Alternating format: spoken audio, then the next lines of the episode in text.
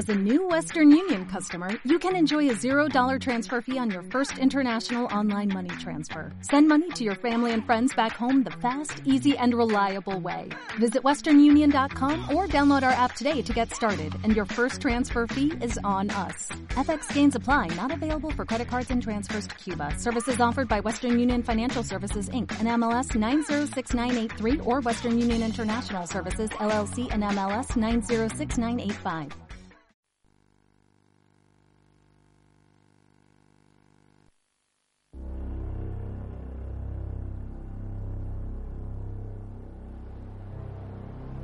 Es seguro que hasta estas islas llegaron en los viejos tiempos algunos navegantes, parece que muy pocos. Todos los conocimientos apuntaban a que hacia el final de la singladura se encontraba el océano tenebroso. Y por el Mare Nostrum circulaban todo tipo de historias. Que el océano estaba lleno de monstruos feroces que destruían las naves y devoraban a los tripulantes, que en cualquier momento se desataban gigantescos remolinos y tempestades provocadas por airados dioses, o que una vez llegados al borde del mundo, que se creía un disco plano, los imprudentes marinos caerían al abismo. Los escasos navegantes que hasta aquí vinieron y los más escasos que consiguieron regresar para contarlo, rodearon estas islas de una leyenda de magia y misterio.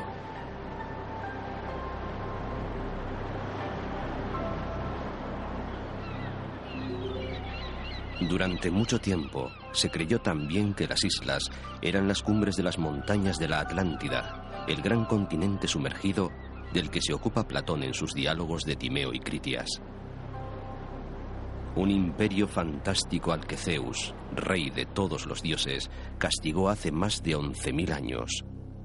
Parece que aquellos gigantes, paladines de la justicia y la paz, descubrieron uno de los secretos más terribles del Olimpo, la energía cósmica capaz de destruir al ser humano, y se volvieron belicosos e injustos.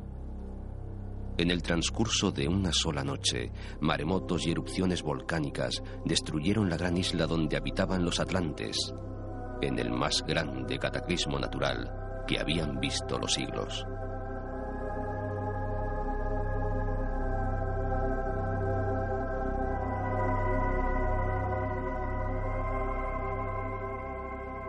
Sus palacios, sus templos, sus riquezas se encuentran en el fondo del océano que tomó de ellos su nombre, Atlántico.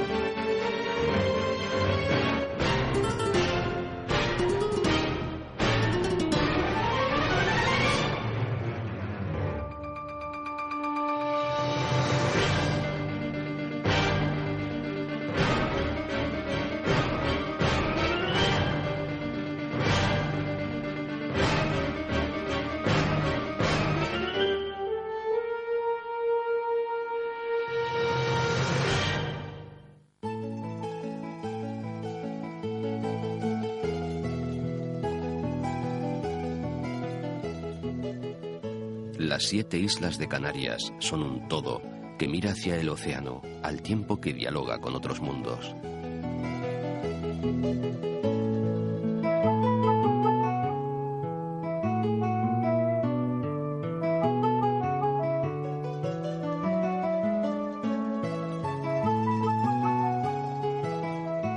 Y su historia se mantiene viva a través de las piedras que nos hablan de culturas aborígenes, atesoran leyendas, saben de sacrificios, recuerdan conquistas difíciles y esconden un alma propia.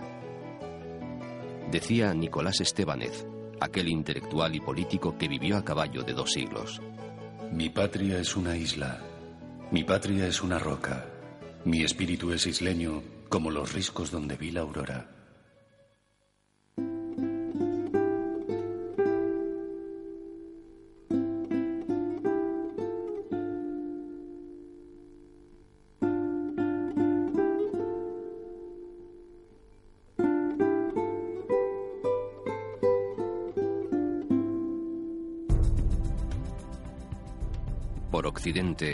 La primera que aparece es el Hierro, la isla por la que pasó el primer meridiano que marcaba el extremo más occidental del mundo antes del descubrimiento americano. Lo hacía exactamente por la punta de Horchilla, donde se asienta el llamado Faro de las Rutas Atlánticas. Fue Ptolomeo quien lo trazó por aquí, en otros tiempos, cuando el mundo todavía era plano y cuatro ángeles lo sostenían por las esquinas.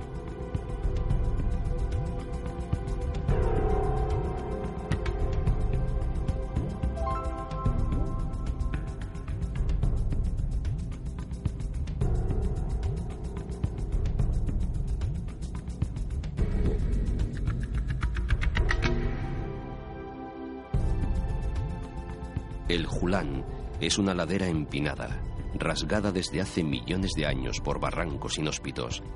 Un erial de lava colada donde los bimbaches, los primitivos habitantes de la isla, esculpieron petroglifos nunca descifrados.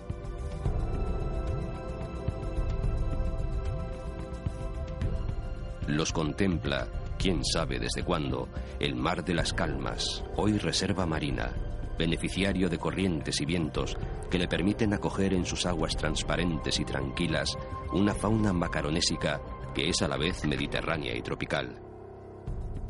El herreño Juan Pedro Castañeda asegura que en este mar se esconden oscuros prodigios, responsables de que a veces se pueda cruzar y a veces no.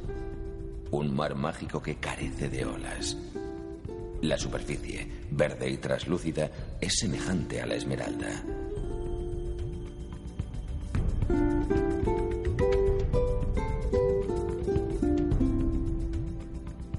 Este sur del Hierro dicen que es la tierra más alejada de Europa, la menos poblada, apenas 8.000 habitantes, y aseguran que posee el hotel más pequeño del mundo.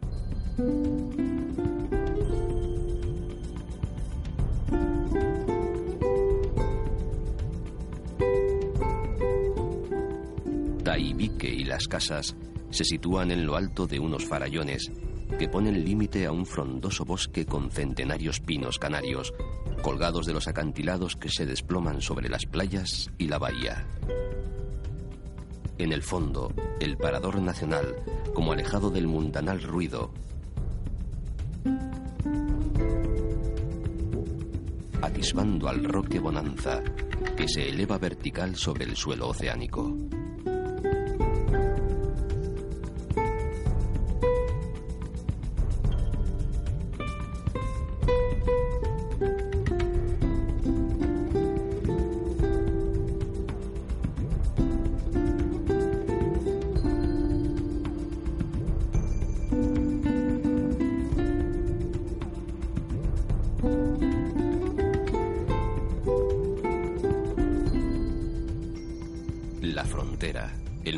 Dos municipios del Hierro fue ganando en importancia al tiempo que se convertía en centro de prósperas explotaciones frutales y sus amplias laderas se cubrían de viñedos.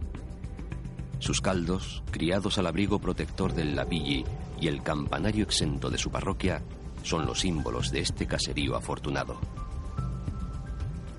En el Pozo de la Salud, fuente de milagros, las aguas tienen propiedades para curar el cuerpo y dicen que hasta el espíritu.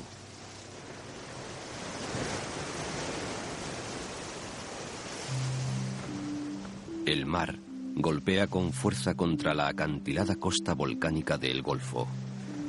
La erosión la ha modificado creando pequeños estuarios, excavando cuevas, diseñando surtidores, arcos y raras figuras de lava, cuyos trazos dibujan un litoral insólito.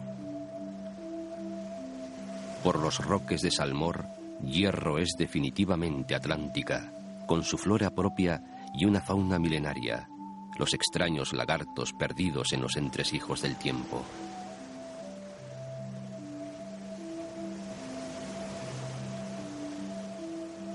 Las caprichosas formas de los ocho roques, castigados por el mar, que rompe a sus pies moldeándolos a su antojo, son un hermoso regalo de la naturaleza.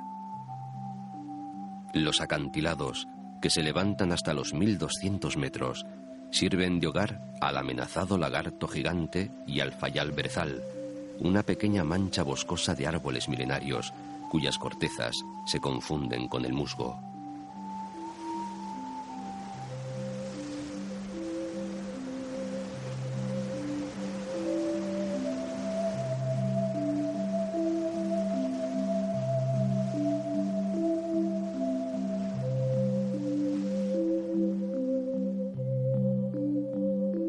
Valverde es la única capital del archipiélago alejada de la costa. Se desparrama por una ladera a más de 500 metros de altura. Su caserío presume de no tener edificios de más de tres plantas ni semáforos.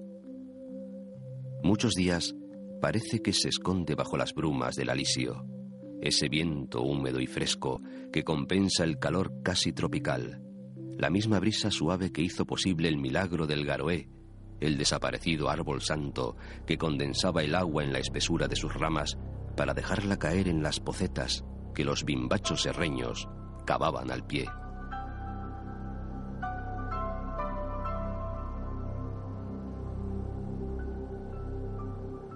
La costa es abrupta, los acantilados sin apenas fisuras, y las nieblas refuerzan la sensación de ocultamiento en estas laderas de Barlovento.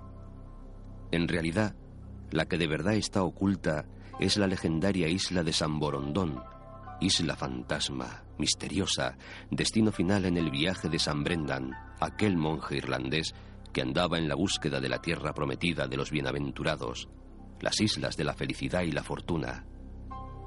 Feijó, tan prudente como sabio, aseguró verla, lo que hizo que partieran varias expediciones en su búsqueda. Unamuno, tan suspicaz como descreído, precisaba.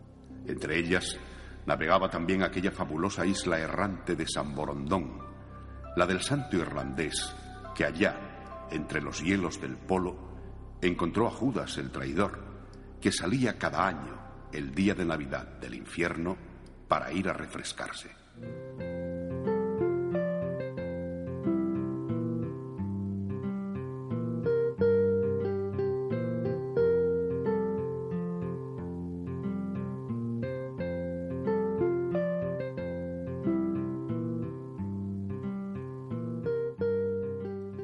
San Miguel de la Palma, la antigua Benahuare, impresiona. Fue formándose desde las profundidades del océano, volcán sobre volcán, elevándose más de 3.000 metros para sobrepasar luego el nivel de las aguas casi otro tanto.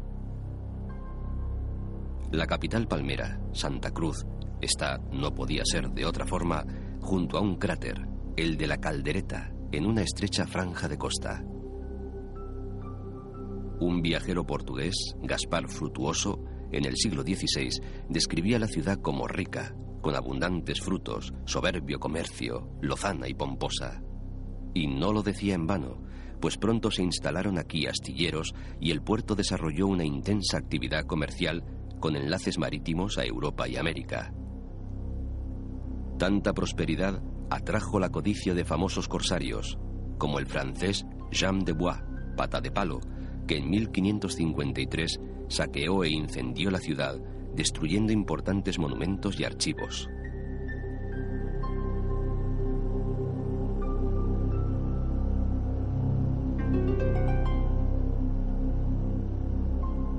Hoy, el modernismo rivaliza con la arquitectura canaria y un cierto estilo renacentista, dibujando una ciudad que está declarada conjunto histórico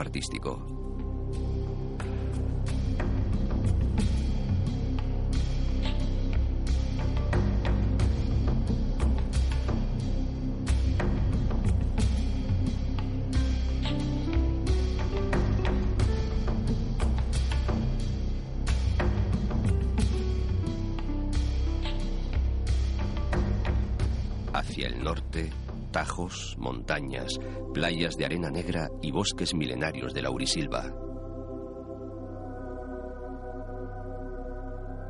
Las cresterías de Taburiente, límite de casi todo, se esconden entre nubes y se rompen en barrancos. En menos de 12 kilómetros se precipita la tierra desde los 2.000 metros al nivel del mar. Mientras, los alisios bailan su danza de viento entre laderas y barrancos, favoreciendo la humedad.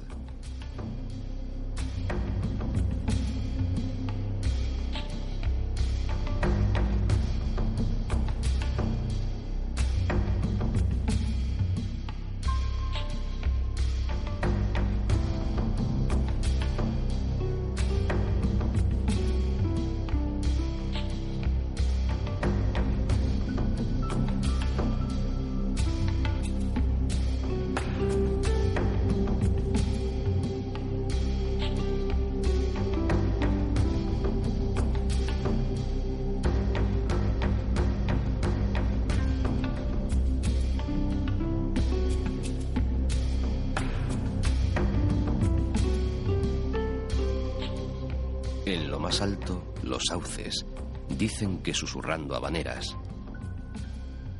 Las últimas cañas de azúcar, destinadas a fabricar ron blanco, tostado y con miel, sobreviven casi perdidas entre los platanales. Aquí está la reserva de la biosfera del canal y los tilos, todo un tesoro de la naturaleza que merece la pena descubrir y conservar.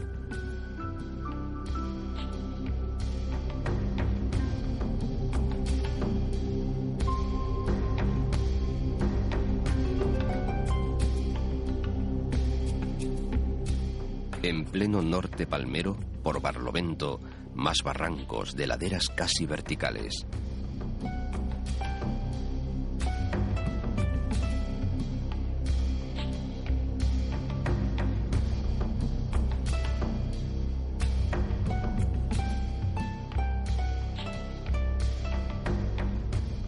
Y la villa de Garafía, uno de los pueblos más extensos y menos poblados de La Palma, que conserva todavía alguno de aquellos molinos que servían para elaborar el gofio.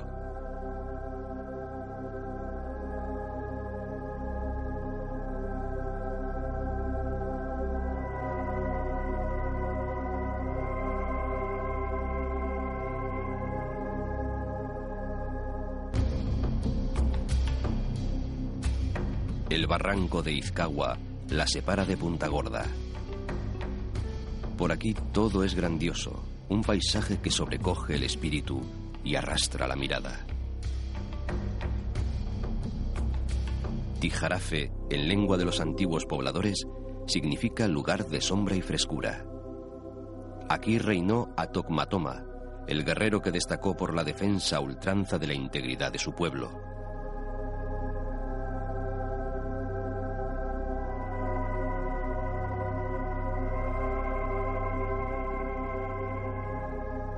A la capital aborigen se la llama también Candelaria en honor a la patrona.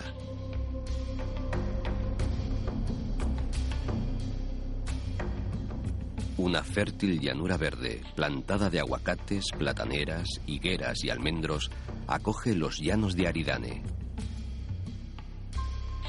Este antiguo campo de pastoreo fue luego importante poblamiento colonial por mor de las buenas aguas de la caldera que ayudaron a crear una importante industria del azúcar. Tazacorte, la antigua corte del rey Tazo, respira historia y guarda celosamente el recuerdo de un pasado no tan remoto, en el que desde su puerto se comerciaba con los Países Bajos. En la desembocadura del barranco de las Angustias está el barrio pesquero, cuyas aguas fueron testigo del desembarco, en 1492, del conquistador de la isla, Alonso Fernández de Lugo, que mató en la misma playa al rey Guanche.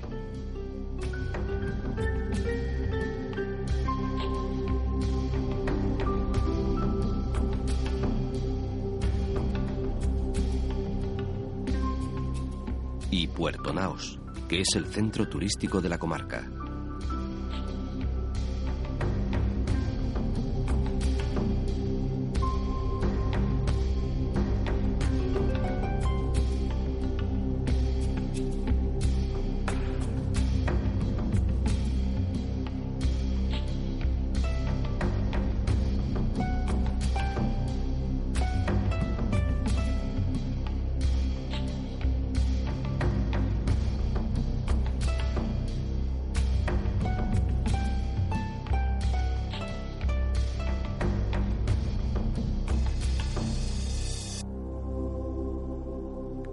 Decirlo de alguna manera, el municipio de El Paso es el propietario de la caldera de Taburiente. El vértigo, el abismo y el desierto te dieron su belleza conjugada, y como un mundo hacia otro mundo abierto, brotabas de la entraña desgarrada. En el mismo corazón de una isla que se asemeja precisamente a un corazón alargado, se encuentra este enorme cráter de más de 1500 metros de profundidad, 10 kilómetros de diámetro y 20 de circunferencia. Este fue el Mencellato de Aceró, la patria de los Benaoritas, antiguo refugio del rey Wanche Tanausú, que solo pudo ser vencido con la traición.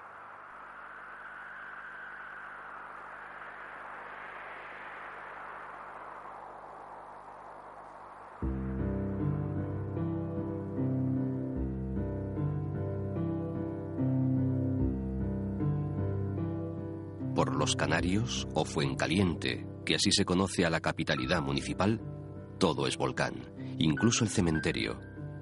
Cuentan las crónicas que los barcos que se dirigían a América o que llegaban de regreso a Europa hacían escala en la isla para que los viajeros tomaran estas aguas de la salud, que decían curaban todas las enfermedades.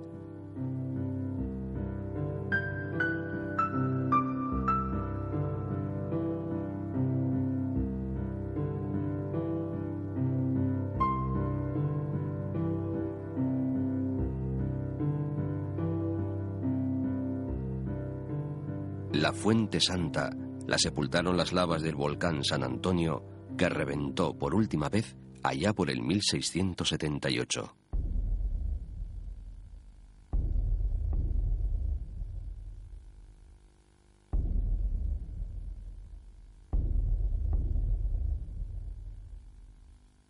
El Parque Natural de Cumbre Vieja y Teneguía ocupa con sus coladas y conos volcánicos otra superficie importante del Paso, en el camino de la ruta de los volcanes.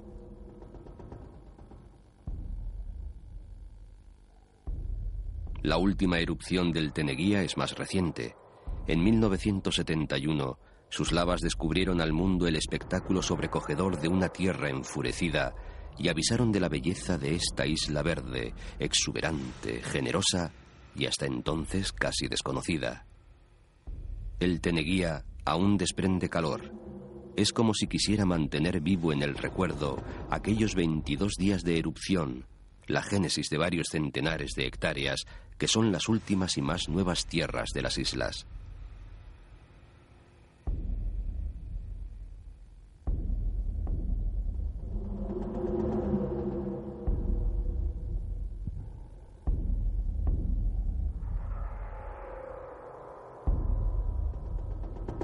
Tras los campos de lavas, la caleta del faro.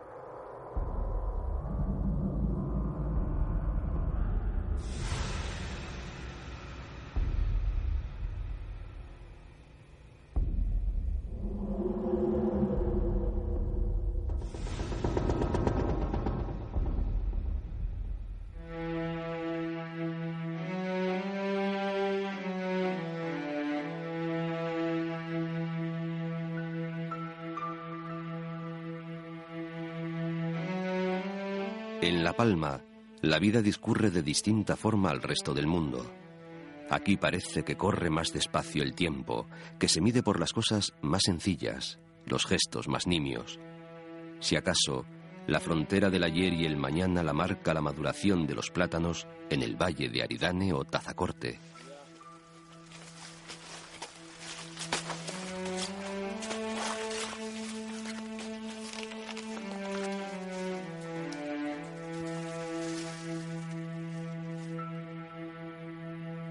Tanta belleza alcanza alturas inimaginables en una extensión pequeña, apenas 730 kilómetros cuadrados.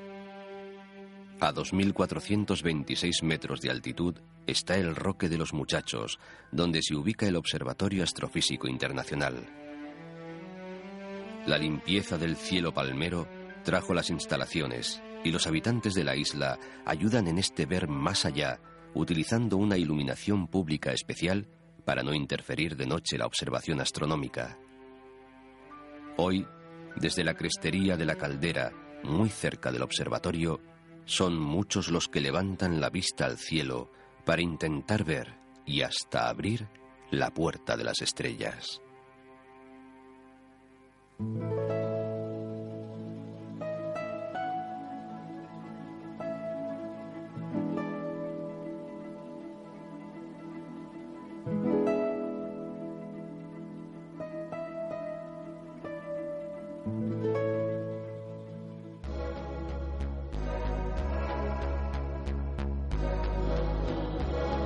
Gomera es desde luego una isla, pero sobre todo un mundo de leyendas, tierra plagada de mitos a medio camino entre la realidad y la imaginación que las gentes, de generación en generación, han transmitido hasta hoy. Tan solo mide 22 kilómetros de norte a sur y 25 de este a oeste, pero por su orografía, ir de un extremo a otro puede suponer horas. Fue el último territorio que pisó el almirante Cristóbal Colón antes de partir hacia el Nuevo Mundo, y la gesta colombina define como ninguna el devenir histórico de La Gomera a partir de su conquista.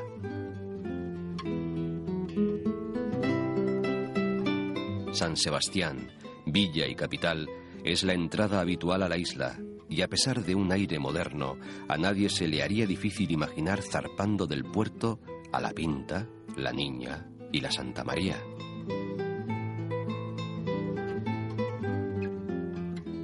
Hoy San Sebastián, olvidada de saqueos de piratas, es una ciudad atractiva y próspera que ha sabido desarrollar en su noble y antañón caserío una actividad constante.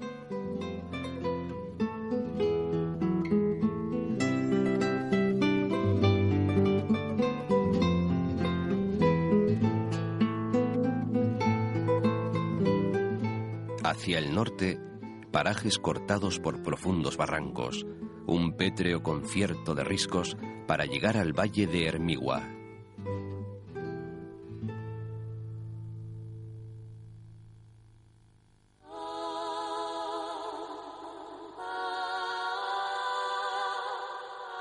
En la parte alta, el Parque Nacional del Cedro, pleno de umbrías profundas y frescas que permiten olvidar el sol. El cedro inquieta. Es el lugar mágico del archipiélago donde habitan los duendes que transmiten sus secretos a herboristas y curanderos. Los árboles y las plantas parece que siguen cargados del animismo de los aborígenes que dicen nunca abandonaron estos lugares.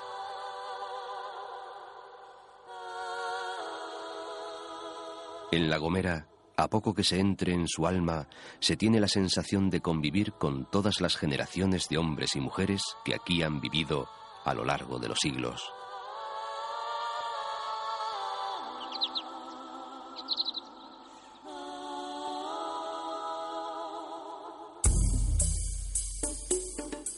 Agulo vive con el Teide enfrente, siempre presente, lo que en Canarias se considera todo un privilegio y motivo de envidia para el resto del mundo.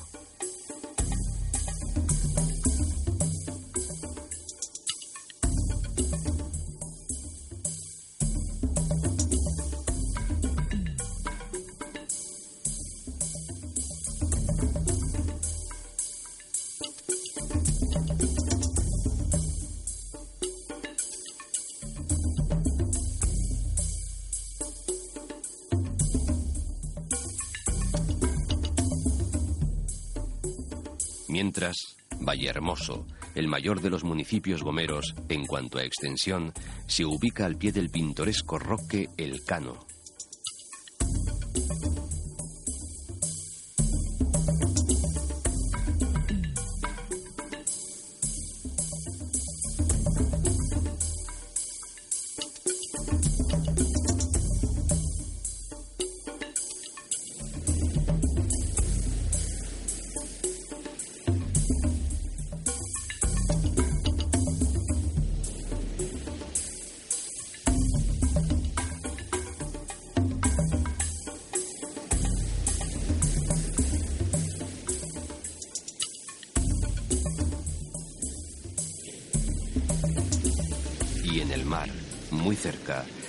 impresionante acantilado de los órganos, de origen volcánico, visible únicamente desde el mar y desde el aire.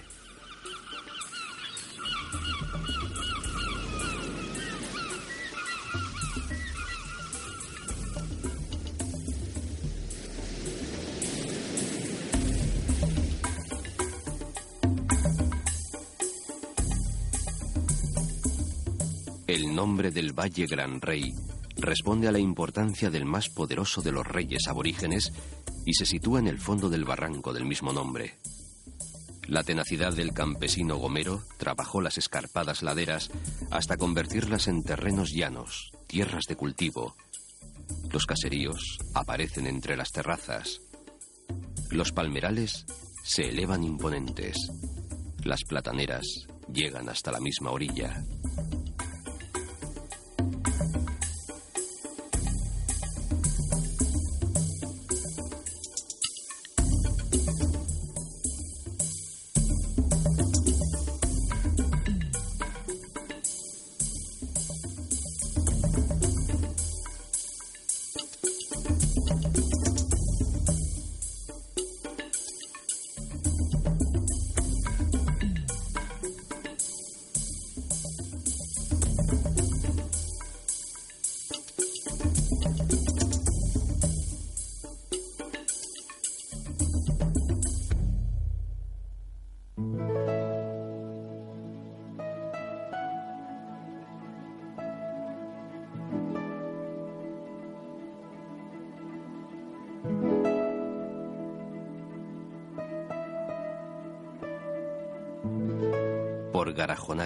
El punto más alto de La Gomera, la magia está a punto.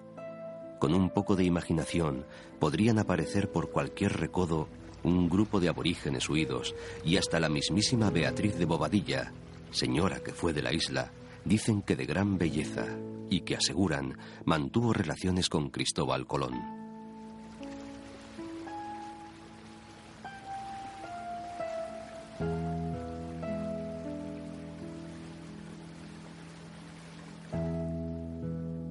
A escasa distancia de las desérticas costas saharianas se conserva este bosque, uno de los más singulares y emblemáticos de Europa.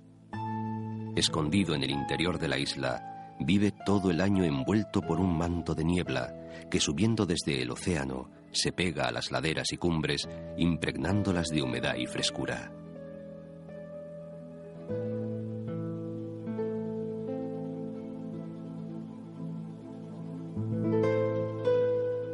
En La Gomera, todos los caminos conducen al Garajonay, cuyo nombre responde a una vieja y trágica leyenda de amor.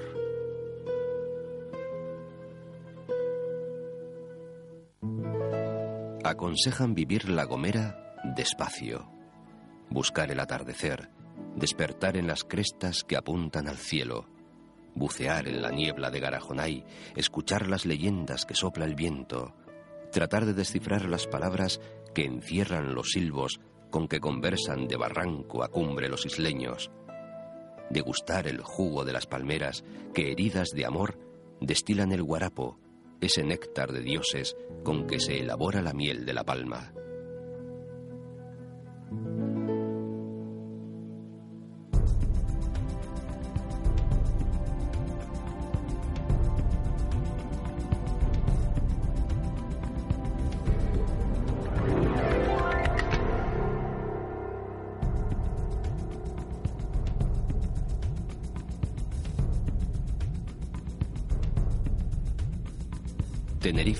Es la isla mayor. Comenzó a emerger del mar hace 7 millones de años. Las primeras noticias históricas se deben a los griegos. Luego, Dubái II, rey de Mauritania y aliado de Roma, la avistó en sus expediciones atlánticas y dijo que era de gran altura, con nieves en la cumbre, por lo que la llamó Nivaria.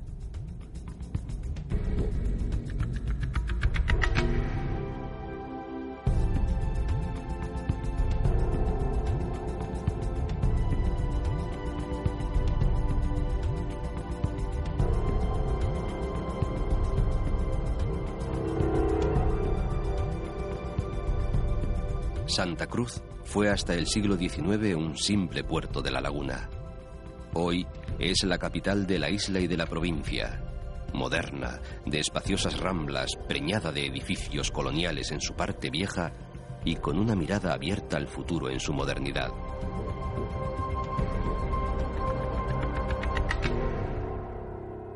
Santa Cruz no es precisamente una ciudad monumental, el barrio antiguo no lo es tanto y las casas son, desde luego, más casa que mansión.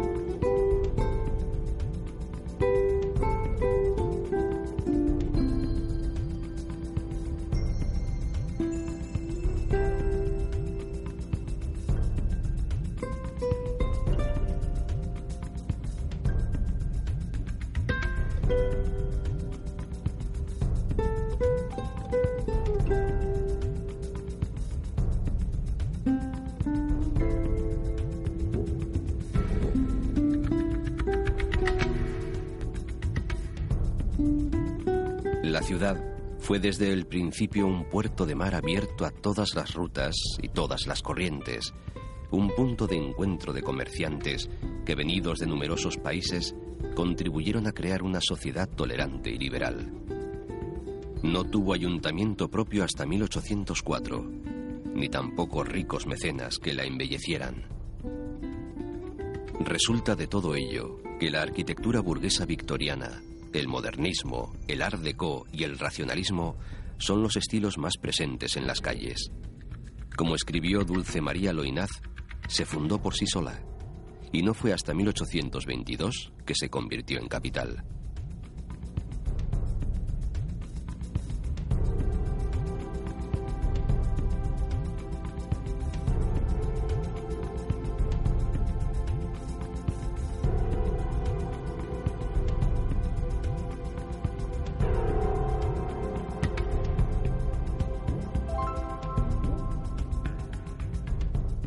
Las calles de Santa Cruz siempre van a dar al mar.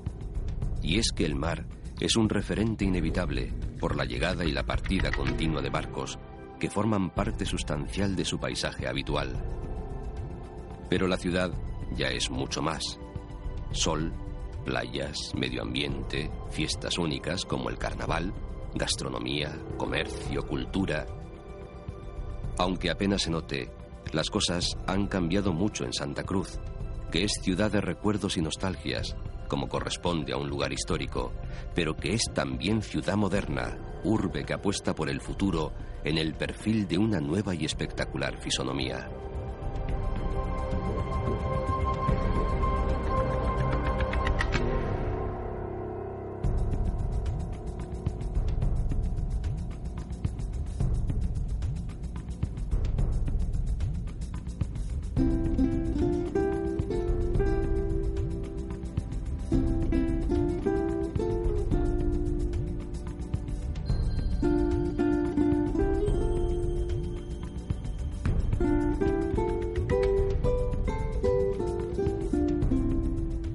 Macizo de Anaga, que surgió del mar hace siete millones de años, se desploma en él entre impresionantes acantilados a los que de vez en cuando hace el regalo de una pequeña playa. Esbeltos roques e islotes emergen de las aguas como un grito de lava. Pequeños caseríos o pueblos en el camino de sendas aparentemente imposibles.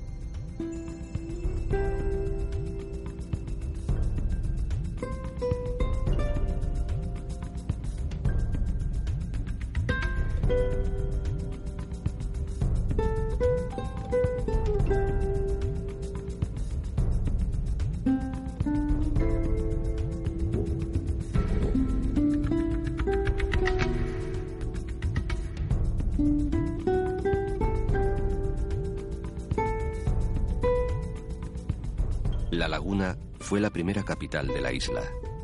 La fundó a finales del siglo XV el conquistador y adelantado Fernández de Lugo, que había vencido la última resistencia guanche en el Realejo. Con tal motivo, se erigen la cruz de piedra y la ermita de San Cristóbal en el lugar donde más cruenta fue la batalla que acabó con la vida del Mencey Bencomo y de su hermano Tinguaro. Por sucederse todo en el día de San Cristóbal, tomó ese nombre la ciudad, mientras su apellido le viene de una pequeña laguna del valle de Agüere.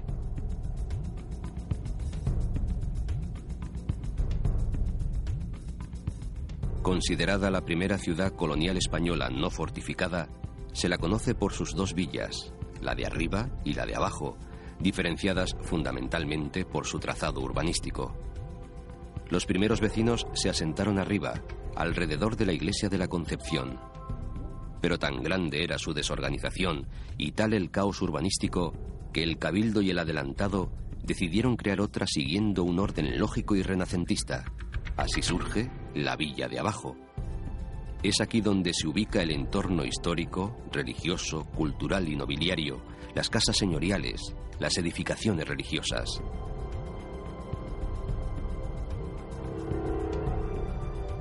Declarada ciudad patrimonio de la humanidad, es siempre un lugar por descubrir.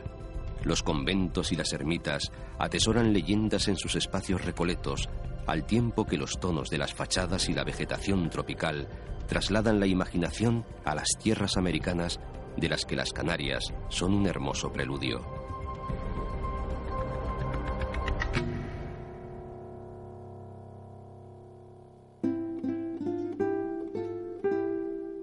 Hacia el oeste, Tacoronte, uno de los nueve mencellatos prehispánicos, conserva su nombre primitivo proveniente de la palabra guanche tagoro, lugar de reunión y consejo.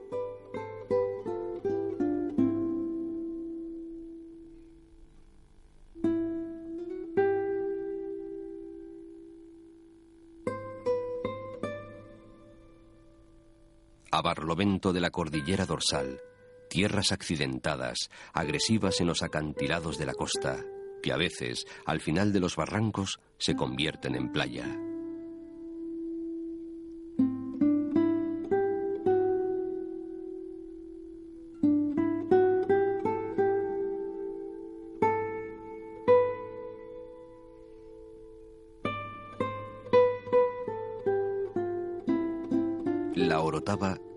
Que da su nombre a un valle singular y mítico, se apiña en torno a la iglesia de Nuestra Señora de la Concepción. Conventos y casonas de balcones de madera y hermosos patios interiores la rodean orgullosamente. A la hermosa Orotava, panal de abejas, acuden los turistas como las moscas desde Inglaterra.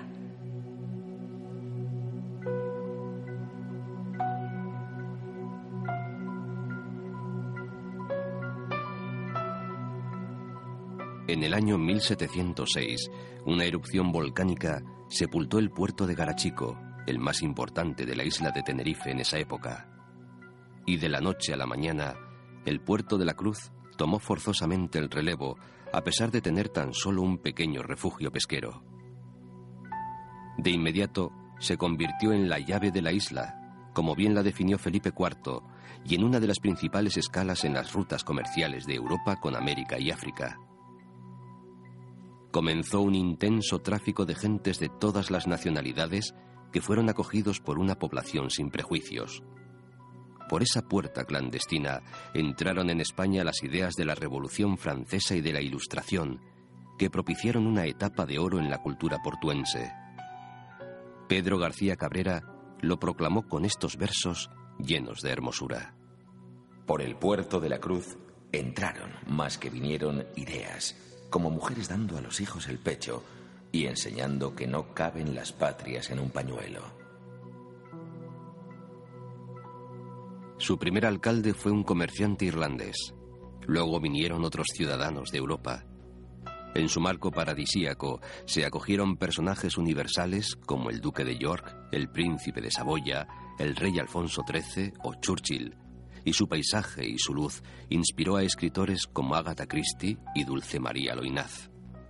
Fue el escritor orotavense Juan del Castillo quien dijo al respecto: El puerto representa en Canarias la ciudad de la vida, de la alegría, porque, en fin, llegar aquí es siempre una aventura y una aventura.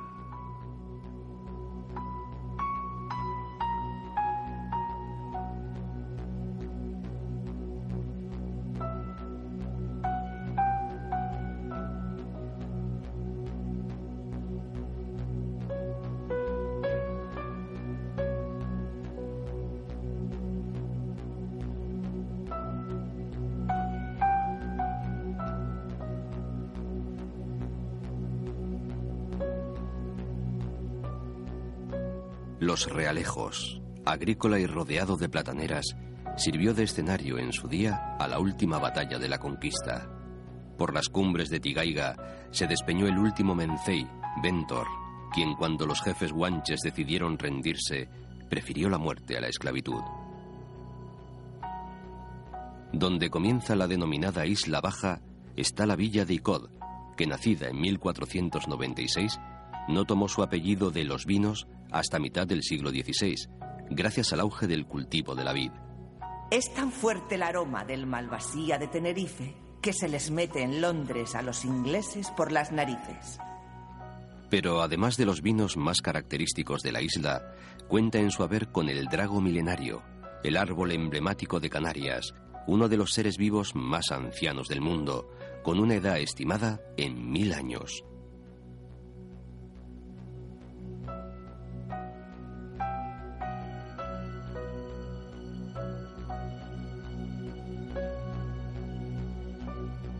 Fue un banquero genovés, Cristóbal de Ponte, quien fundó Garachico, que fue el principal puerto de Tenerife hasta 1706, en que una gigantesca erupción volcánica lo sepultó bajo la lava.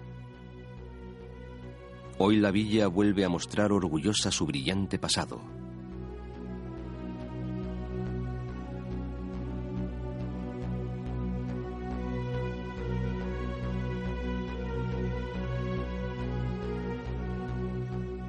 La tranquilidad se apodera del paisaje por la isla baja, Buenavista, fundada en 1513, siendo reina de España doña Juana la Loca.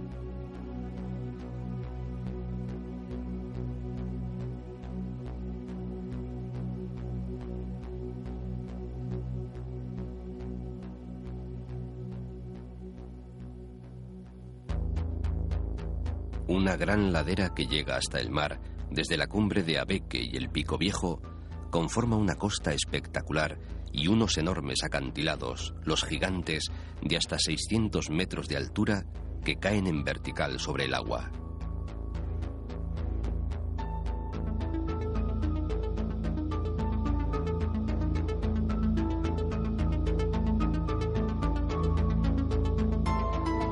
El sur tinerfeño es otra cosa.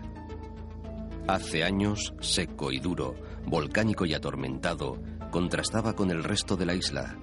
Tanta era la diferencia que se tenía la impresión de estar en otro mundo.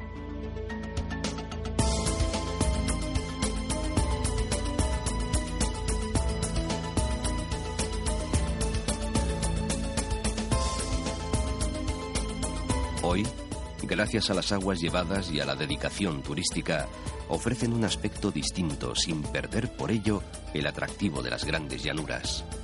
Verde que pelea con el azul del mar.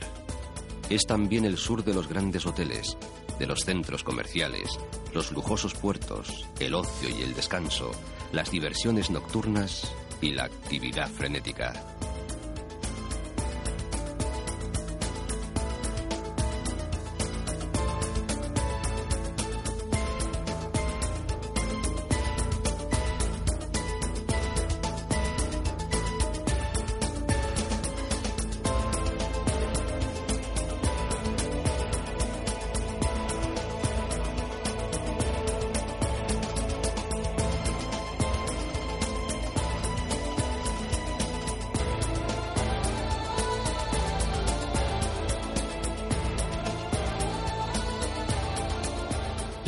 Blancas casas de Fasnia terminan en el barranco de Erques, la frontera natural con el valle de Wimar, uno de los pueblos más antiguos de Tenerife, tierra de buenos vinos y viejas y sorprendentes pirámides escalonadas que dividen a los científicos y a los que buscan algo más allá en la historia.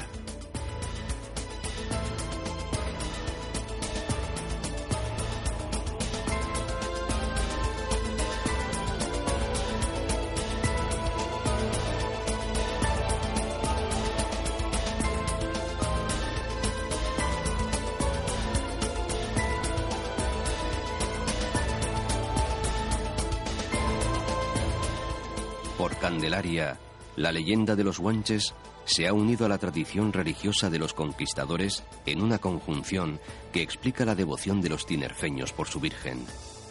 La más bonita, la más morena, la que extiende su manto desde la cumbre hasta la arena. En la plaza están las estatuas de los nueve menceyes guanches, junto al mar, que da vida a las islas, bajo la mirada atenta del Teide.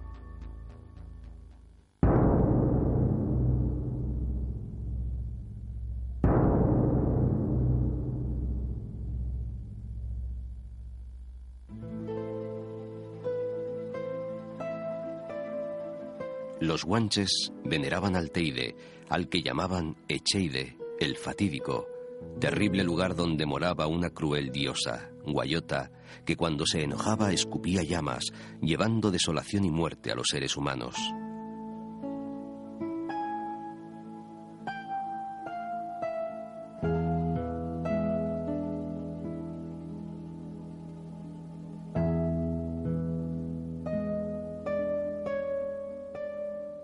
Humboldt, más científico, contaba de su visita a la cumbre del Teide. Qué fantástico lugar. No solamente se descubre un horizonte inmenso de mar, elevado sobre los más altos montes de las islas adyacentes, sino que también se ven las selvas de Tenerife y la parte habitada de las costas con una proximidad propia para producir los más hermosos contrastes de forma y color. Si su cráter medio apagado desde ha siglos, lanzara gavillas de fuego, el pico de Tenerife, semejante a un faro, dirigiría al navegante en un ámbito de más de 260 leguas.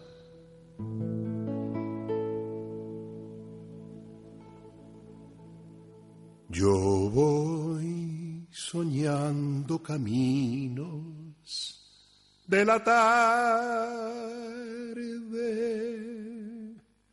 las colinas doradas, los verdes pinos y las encinas,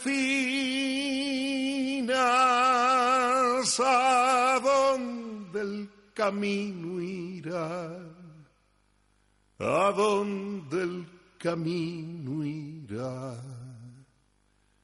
Yo voy cantando viajero a lo largo del sendero. La tarde cayendo está. La tarde cayendo está.